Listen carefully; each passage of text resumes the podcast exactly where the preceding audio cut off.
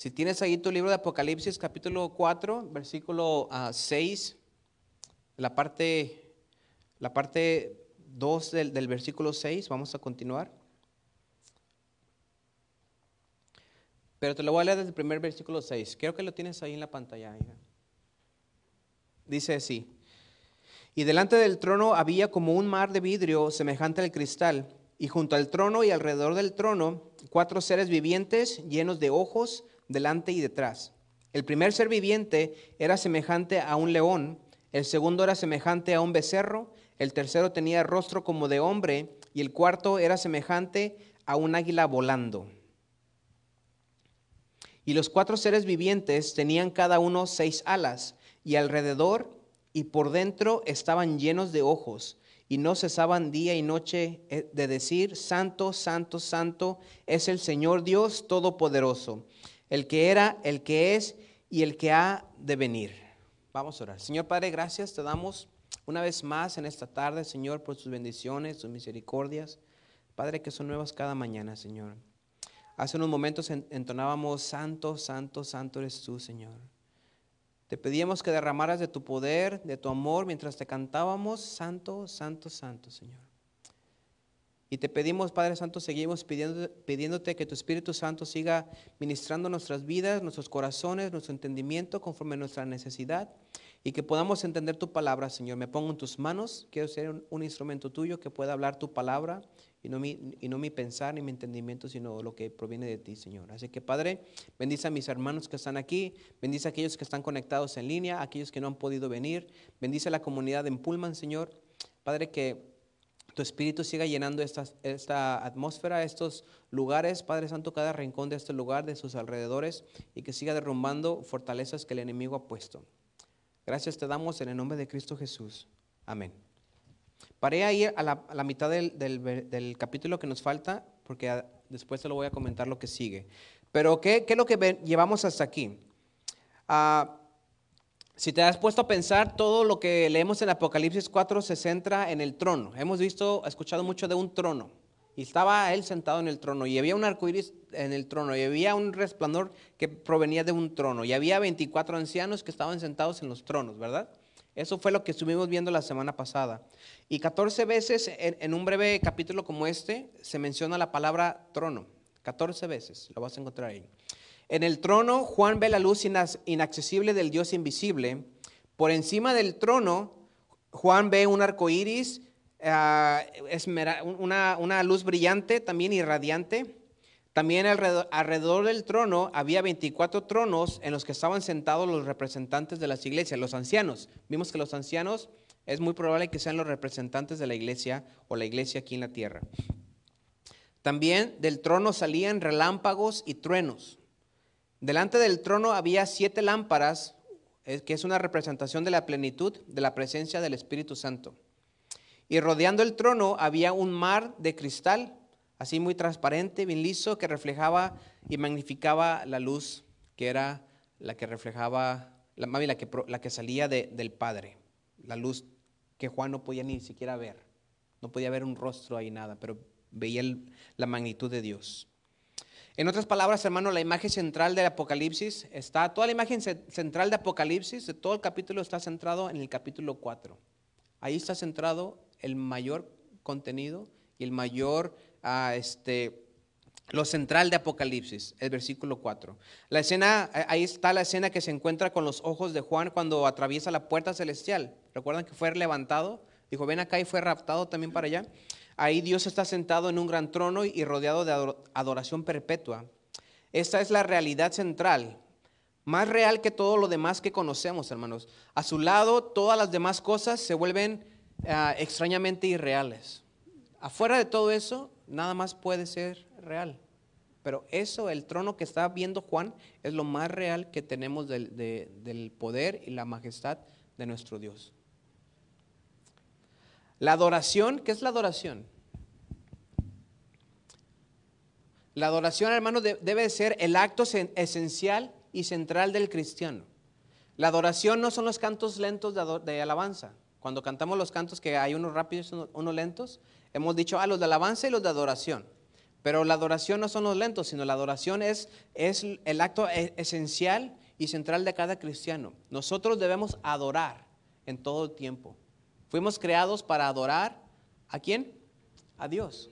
Y nuestro cuerpo, nuestro ser, nuestro espíritu fue creado para adorar. Y cuando no conoce a Dios, el, de todos modos el espíritu busca algo que adorar, porque eso fue creado. Y mientras busca eso que adorar, muchas veces se encuentra dioses falsos, dioses ajenos, ídolos, trabajo, ¿verdad? Este, dinero, y empieza a adorar otras cosas. ¿Por qué? Porque no ha conocido al verdadero Dios, al Dios que creó el espíritu, a Dios que creó el cuerpo de cada uno de nosotros y nuestro ser. Entonces nuestra adoración debe ser el acto esencial y central. Si no adoramos, entonces, ¿qué estamos haciendo aquí? Si no adoramos con nuestra vida a Dios, entonces, ¿qué estamos haciendo aquí? Hacemos muchas cosas en preparación para, para y como resultado de la adoración. Cantamos, escribimos, testificamos, ah, hay sanidad, enseñamos, pintamos, servimos, ayudamos, edificamos, limpiamos, son- sonreímos. Podemos hacer el aseo en la iglesia, preparar el café en la iglesia, eh, preparar este, las sillas, preparar los instrumentos, a venir y estar con los hermanos, leer la palabra del Señor, testificar los testimonios que vamos a, compartir la próxima, próxima semana. Y hay muchas cosas que llenan la adoración. El, el preparar la el mensaje y compartir el mensaje es parte de la adoración. El cantar los cantos rápidos y cantos lentos es parte de la adoración que hacemos hacia nuestro Dios. Y eso es lo que nos debe mover como, como la base es- esencial y central. También vimos sobre las coronas. Atrasito en el versículo vimos sobre las coronas, pero te voy a explicar bien lo que es las coronas para poder entender lo que viene en el capítulo, en el versículo adelante. La palabra que se usa en la Biblia para las recompensas de un cristiano, como te he dicho antes, no es la corona de un rey, sino la palabra para la corona que se le da al ganador es, es, el- es la que se le da al ganador en una competencia atlética. Cuando vemos las Olimpiadas que te ponen una, una pequeña corona en la cabeza. La recompensa será en evidencia visible de fi- fidelidad al Señor, pero no usaremos estas coronas por mucho tiempo. No nos vamos a quedar con esas coronas por mucho tiempo. Los pondremos delante del Señor en reconocimiento de su gracia y por su, y por su amor a nosotros. En el versículo 10 de capítulo 4 dice así, los 24 ancianos, que es la iglesia, que representa la iglesia, se postran delante del que está sentado en el trono y adoran al que vive por los siglos de los siglos y echan sus coronas delante del trono, diciendo, Señor, digno eres de recibir la gloria y la honra y el poder, porque tú creaste todas las cosas y por tu voluntad existen y fueron creadas. Ahí en ese acto están dejando sus coronas que habían, sido, que habían recibido en el tribunal de Cristo y las entregan a Cristo. Ahora, las diferentes coronas que menciona la Biblia, que son las que recibiremos como cristianos, es la corona de vida para soportar la prueba. La corona de vida para soportar la prueba. Es- eso, es- eso lo encuentras en Santiago capítulo 1, versículo 12. Y también encontramos en una carta de las iglesias, Apocalipsis 2, versículo 10. También tenemos la corona de justicia para aquellos que ansiosamente esperan el regreso de Jesús y viven vidas obedientes a la luz de su venida. ¿Quién está ansioso de que ya venga Cristo? A veces no, no te levantas y dices, ay Señor, ya ven. Ya ven, Señor. Eso lo encuentras en 2 de Timoteo, capítulo 4, versículo 8. También tenemos la corona de gloria para sus siervos o sus líderes. Eso está en primera de Pedro, capítulo 5, versículo 4. También es- está la corona incorruptible para autodisciplina. Primera de Corintios, capítulo 9, versículo 24 al 27.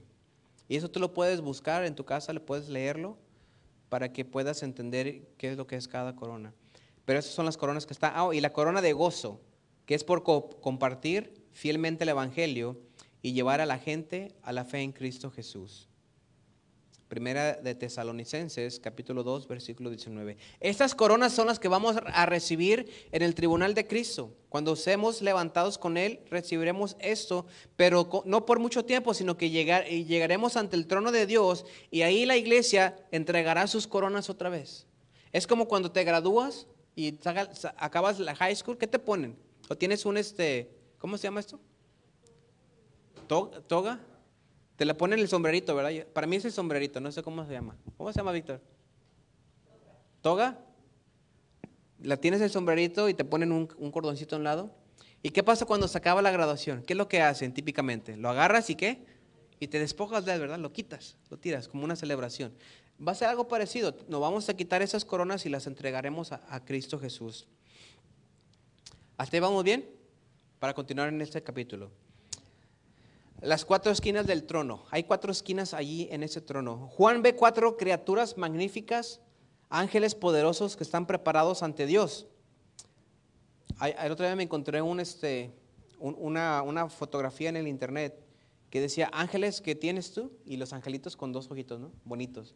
Pero dice ángeles de la Biblia y un montón de ojos por todos lados, así que hasta da- daba miedo, ¿no? Y aquí, si tú lees esta, esta pasaje, está diciendo que, que los cuatro seres tenían cada uno seis alas y alrededor por, y por dentro estaban llenos de ojos. Y no cesaban día y noche de decir, Santo, Santo es el Señor. En la visión de Juan, hermano, los ángeles estaban cubiertos, como te dije, de ojos. Una imagen de su atención, eso refleja una imagen de su atención y su vigilancia, que están cuidando por todos, por todos lados. Desde, desde el punto de vista de Juan, cada ángel parece tener un rostro diferente.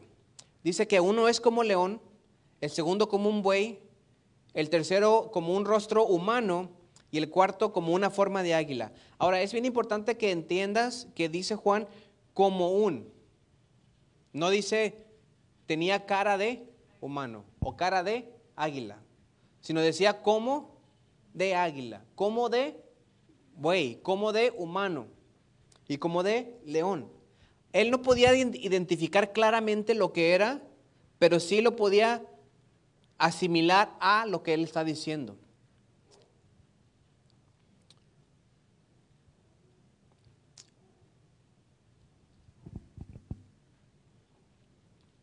Entonces, por eso, por eso dice que lo más probable es que las cuatro criaturas que vio Juan tuvieran cada una cuatro caras diferentes.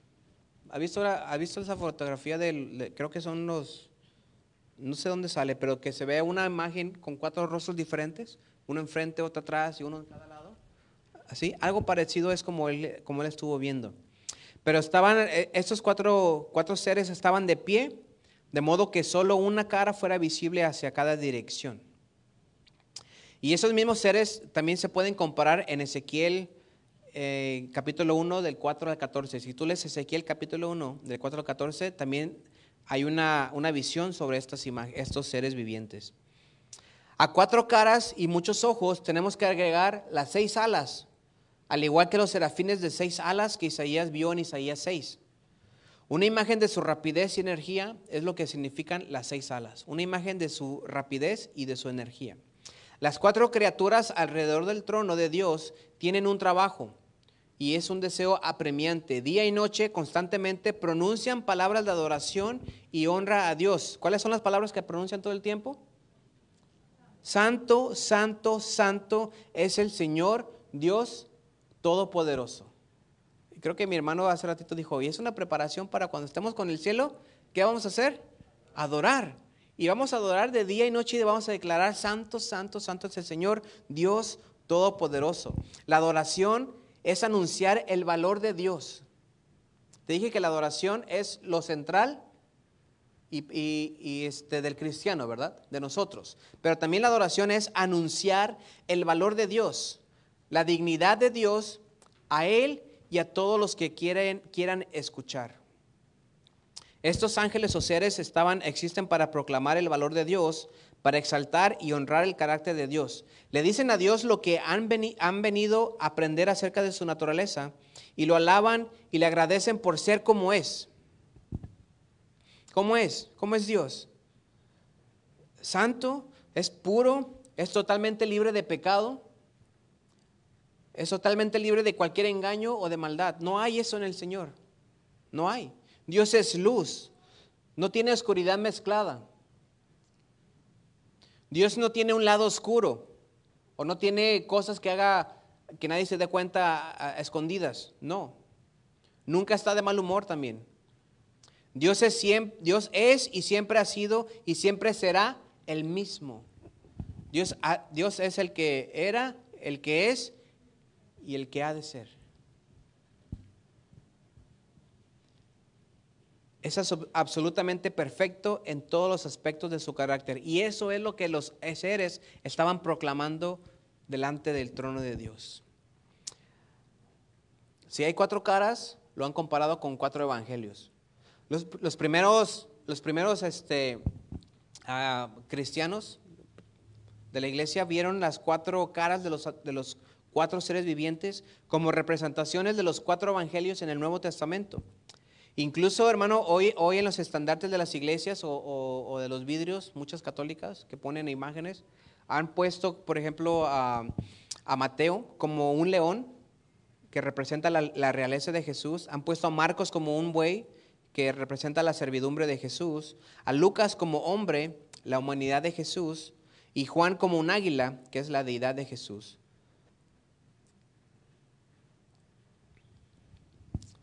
Es lo que, es lo que varios teólogos han dicho, han, sacado conclusiones de que posiblemente las cuatro caras representan los cuatro evangelios de Jesús.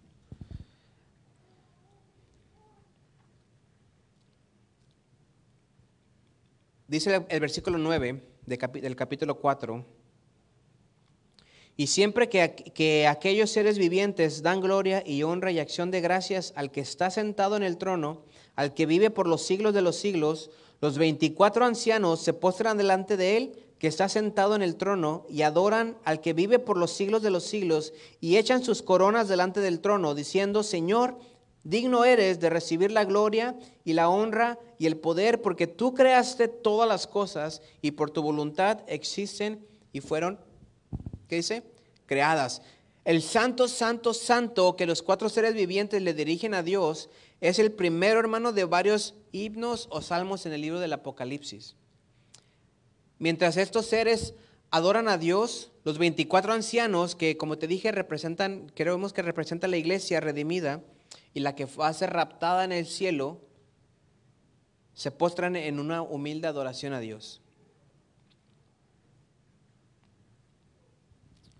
No nos inclinaremos ni nos arrodillaremos nos postraremos en alabanza. No vamos solamente a arrodillarnos o bajar nuestra cabeza. O como cuando aquí estamos adorando, que metemos nuestra mano en la bolsa y nomás movemos así, ¿verdad? Y ya estamos bien gozosos. ¿Sí? No, allá nos vamos a tirar en el suelo, hermano, y vamos a estar en adoración continua al Señor, en una completa humildad hacia el Señor. Porque, hermano, no va a haber nada, ni nadie que podrá poderse quedar de pie delante de la presencia del Señor. No va a haber nada. Déjame preguntarte, ¿tú has sentido la presencia del Señor en tu vida? ¿Qué pasa cuando sientes a la presencia del Señor? Te quebras. Te quebras. Una vez en una, en una conferencia en Texas, yo llegué cansado de manejar, y esto lo he predicado, platicado algunas veces, llegué cansado de manejar y estaba renegando. Y ese tiempo era un tiempo para esperar al Señor antes de la conferencia. Y había alabanza y la gente llegaba y levantaba las manos y adoraba y hablaban en lenguas y brincaban y, venían iglesias de todos lados. Y estaban ahí haciendo pues, su adoración. Y yo estaba criticando a todo el mundo. Y Dios me llevó la palabra del demoniado gadanero. Y dije, ah, están endemoniados. Es lo que Dios quiere decirme, que están endemoniados. Pero no sé por qué la, la, sentía leerla y Dios me llevó a leerla. Lo leí como tres veces y no entendía. Yo dije, están endemoniados. Y Dios me preguntó, ¿sabes lo que quiere decir eso? Yo le dije, sí, están endemoniados. Me dijo, no, no has entendido. No has entendido.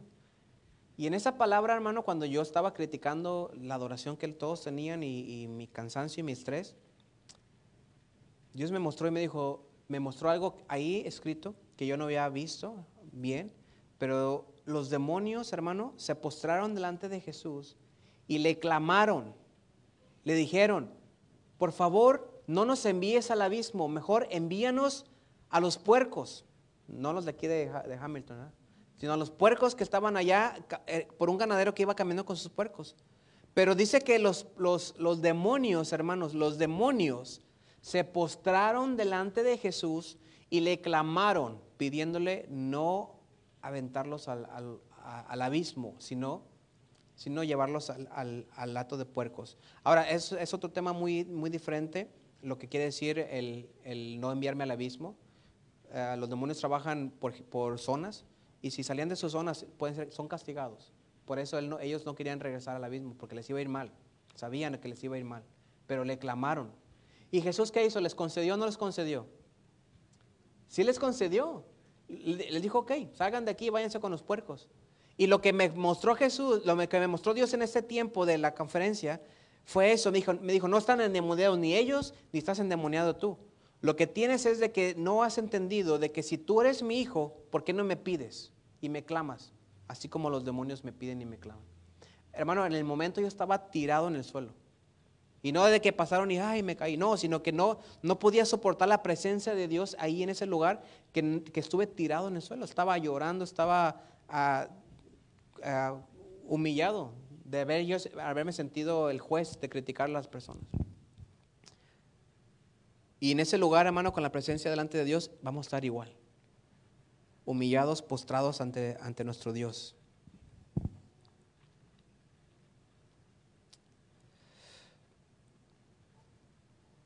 Fíjate, en el mundo antiguo, si un rey o un gobernante conquistado, ¿qué hacía? Él mostraba su sumisión quitándose su corona, ¿verdad? Cuando había ah, conquistado a un rey, ¿qué tenía que hacer? Quitarse la corona porque ya era conquistado, ya no podía ser rey, ya había otro que lo había conquistado. Pero en el cielo, hermano, toma- tomaremos las señales de nuestra fi- fidelidad, que es nuestra corona, y la lealtad a Cristo, y las pondremos ante el trono del Padre. ¿Qué nos enseña el hecho de que, qué nos enseña el hecho de echar nuestras coronas delante del trono? ¿Qué aprendemos de eso? Primero aprendemos que hemos sido conquistados. No por un poder abrumador, sino por el amor y la gracia convincente de Dios. También aprendemos que dejamos nuestras coronas no como una señal de falta de respeto por ellos, sino como un reconocimiento de que todo lo que pudimos lograr en la vida surgió de la abundancia de la misericordia de Dios para con nosotros. Por eso quitamos las coronas. También nos quitaremos las coronas en una señal de rendición, como una sensación de entrega a Dios en la que, puedes, en la que puede marcar nuestra vida todos los días. También aprendemos y quiere decir que nos quitamos, que quitamos todo nuestro control sobre nuestras propias vidas, de que decimos Dios, listo, ya, ya, o sea, mi vida ya no me, nunca me ha pertenecido, pero en este momento ya no me pertenece, ya es tuyo, estoy aquí contigo. Y también cedemos la autoridad sobre nuestro rey. Su voluntad, no nuestros propios deseos, establecen la agenda de nuestras vidas. Ya es, va a ser su deseo, va a ser su voluntad y vamos a vivir conforme su voluntad en ese tiempo. Por eso decimos, ya ven, Señor. Ya estoy haciendo tantas tonterías que ya no sé ni qué decisiones estoy tomando bien o malas. Y estoy mal. O quizás estoy bien, pero ya quiero, quiero vivirme contigo.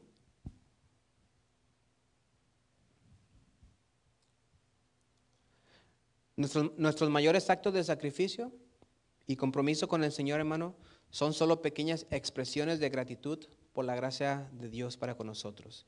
La próxima semana, ¿qué vamos a hacer? ¿Qué te dije que íbamos a hacer?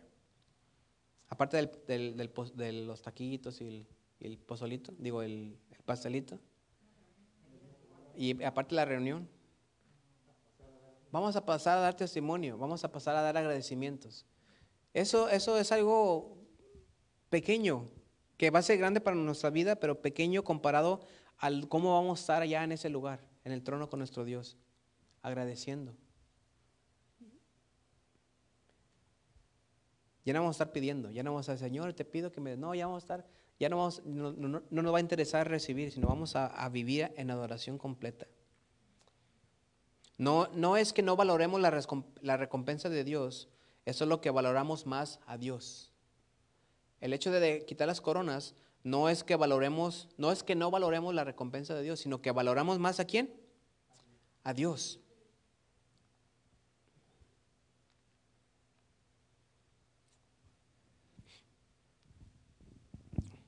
Y ahí en esa, en esa este, posesión de, de adoración al Señor, es cuando cantaremos, digno eres Señor y Dios nuestro, de recibir la gloria y la honra y el poder. El cielo será, hermano, un lugar de adoración espontáneo y gozoso delante de nuestro Dios.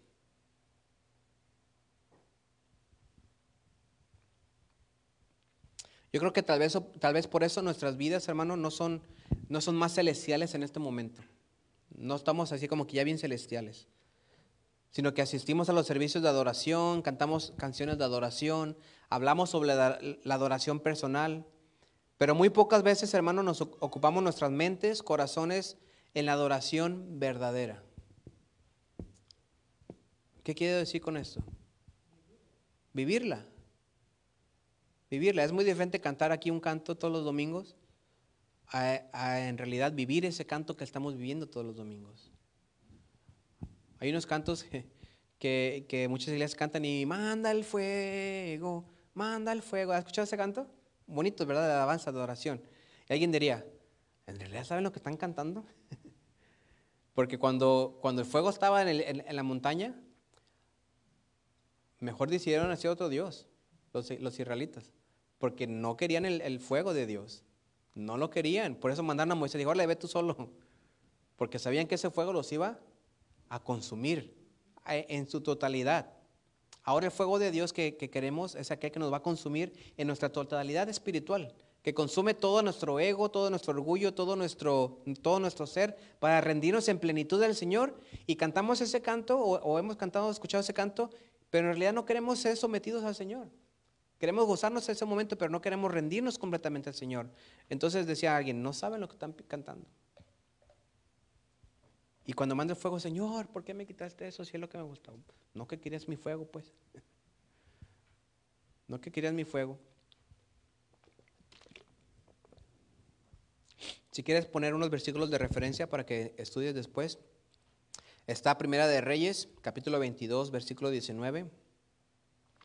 Ahí dice, entonces él dijo, oye pues palabra de Jehová, yo vi a Jehová sentado en su trono y todo el ejército de los cielos estaba junto a él, a su derecha y a su izquierda. Fíjate desde cuándo, desde Reyes y desde antes viene profetizándose el trono de Dios. En Salmo 96, 9, adorar a Jehová en la hermosura de la santidad.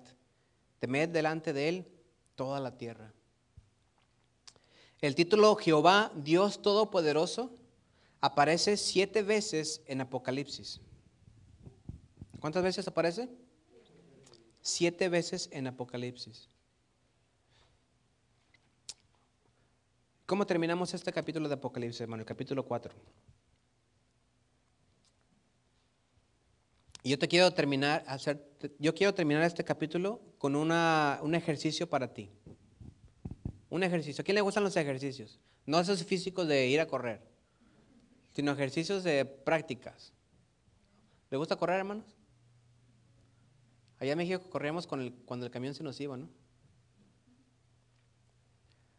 O cuando llevamos tarde a la escuela.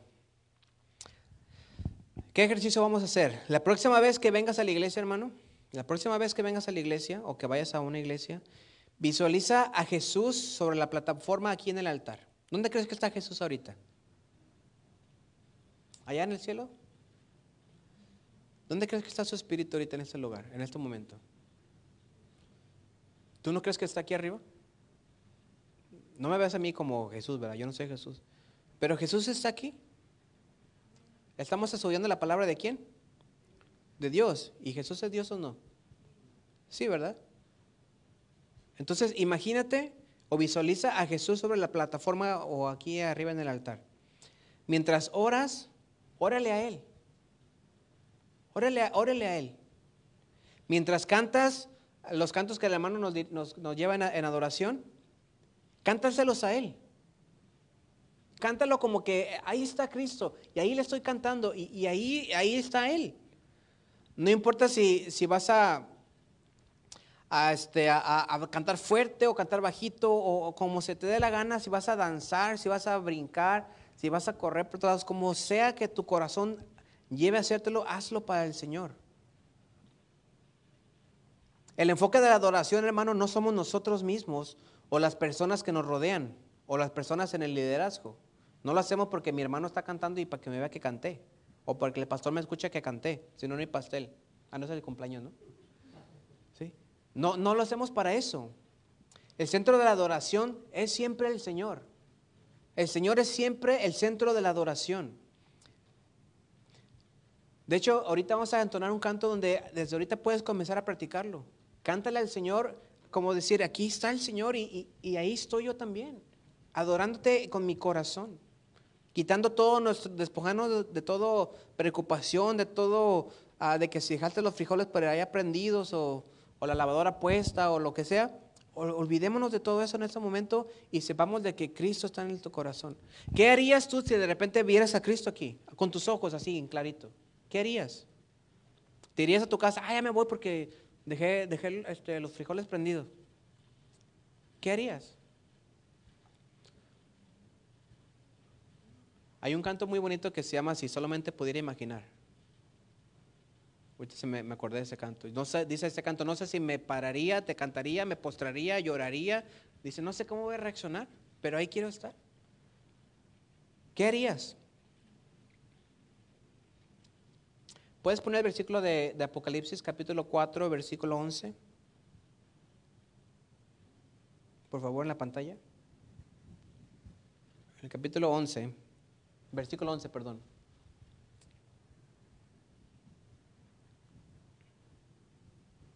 ¿Qué dice, hermanos? Vamos a leerlos todos, todos juntos. Todos juntos, fuerte. ¿Qué dice? Señor, digno eres de recibir gloria y honra y virtud porque tú creaste todas las cosas y por tu voluntad tienen ser y fueron creadas.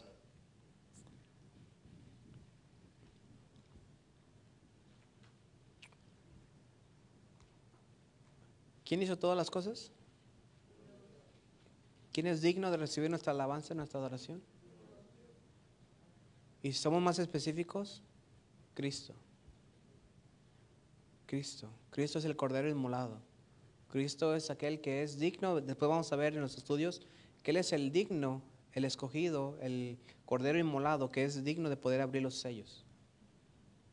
Juan se preocupó después y dice, ¿y quién lo va a abrir? ¿Quién vamos a encontrar así para abrirlo? Ahí está, Cristo. Para, puntos para recordar en este mensaje, lo que hemos visto hasta ahorita. Juan es llamado al cielo para ver lo que Dios ha planeado para un futuro. Juan es conducido a la sala del trono del cielo, donde Dios reina en majestad. La iglesia raptada canta alabanzas a Dios y se postra en humilde adoración ante Él, poniendo sus coronas de recompensa a sus pies. Vamos a orar. Señor Padre, gracias te damos en esta tarde, Señor, tus misericordias, que Padre, día a día las vemos nuevas, Señor, en ti. Gracias porque podemos venir, Señor Jesús, postrarnos delante de ti Y te pedimos, Padre Santo, que en este momento en realidad podamos postrarnos en humildad ante ti. Y que, Padre, como estos ancianos postraban delante de ti, entregando todo lo que ha sido recompensados, tus coronas, diciendo, Santo, Santo, Santo es el Señor. Es lo que queremos hacer, Señor entonarte esos cantos.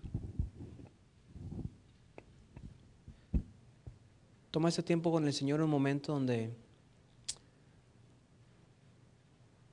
donde le pidas perdón. Pídele perdón al Señor.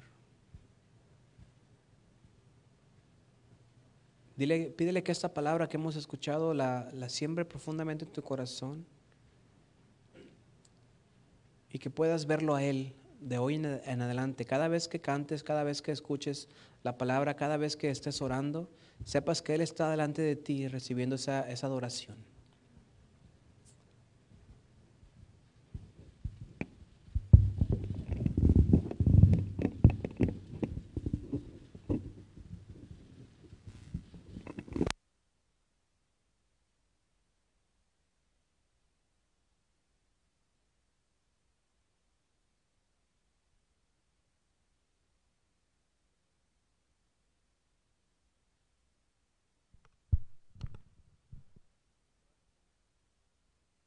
Ponte de pie un momento.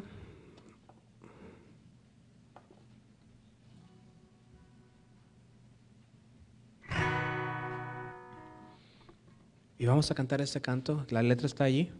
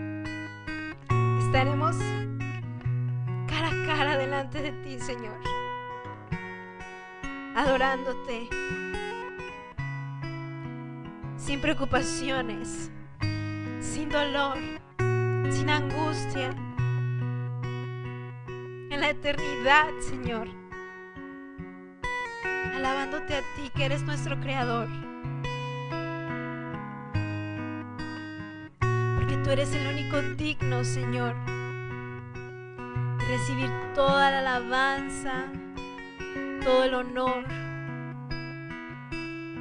toda la adoración.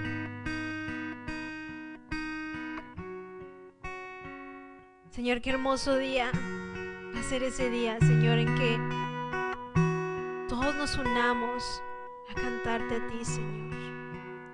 Y cantemos todos juntos y digamos, Santo, Santo, Santo eres tú, Señor.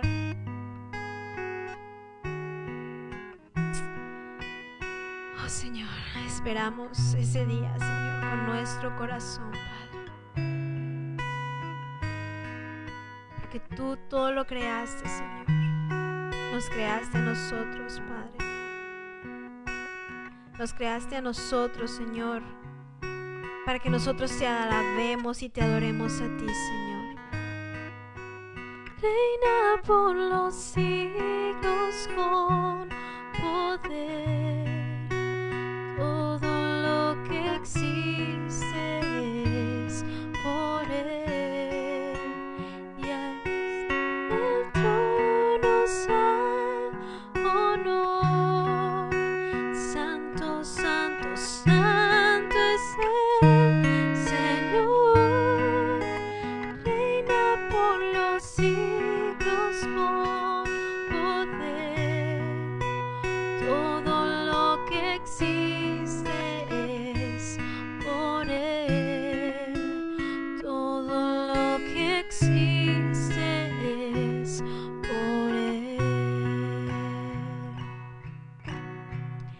es la meta.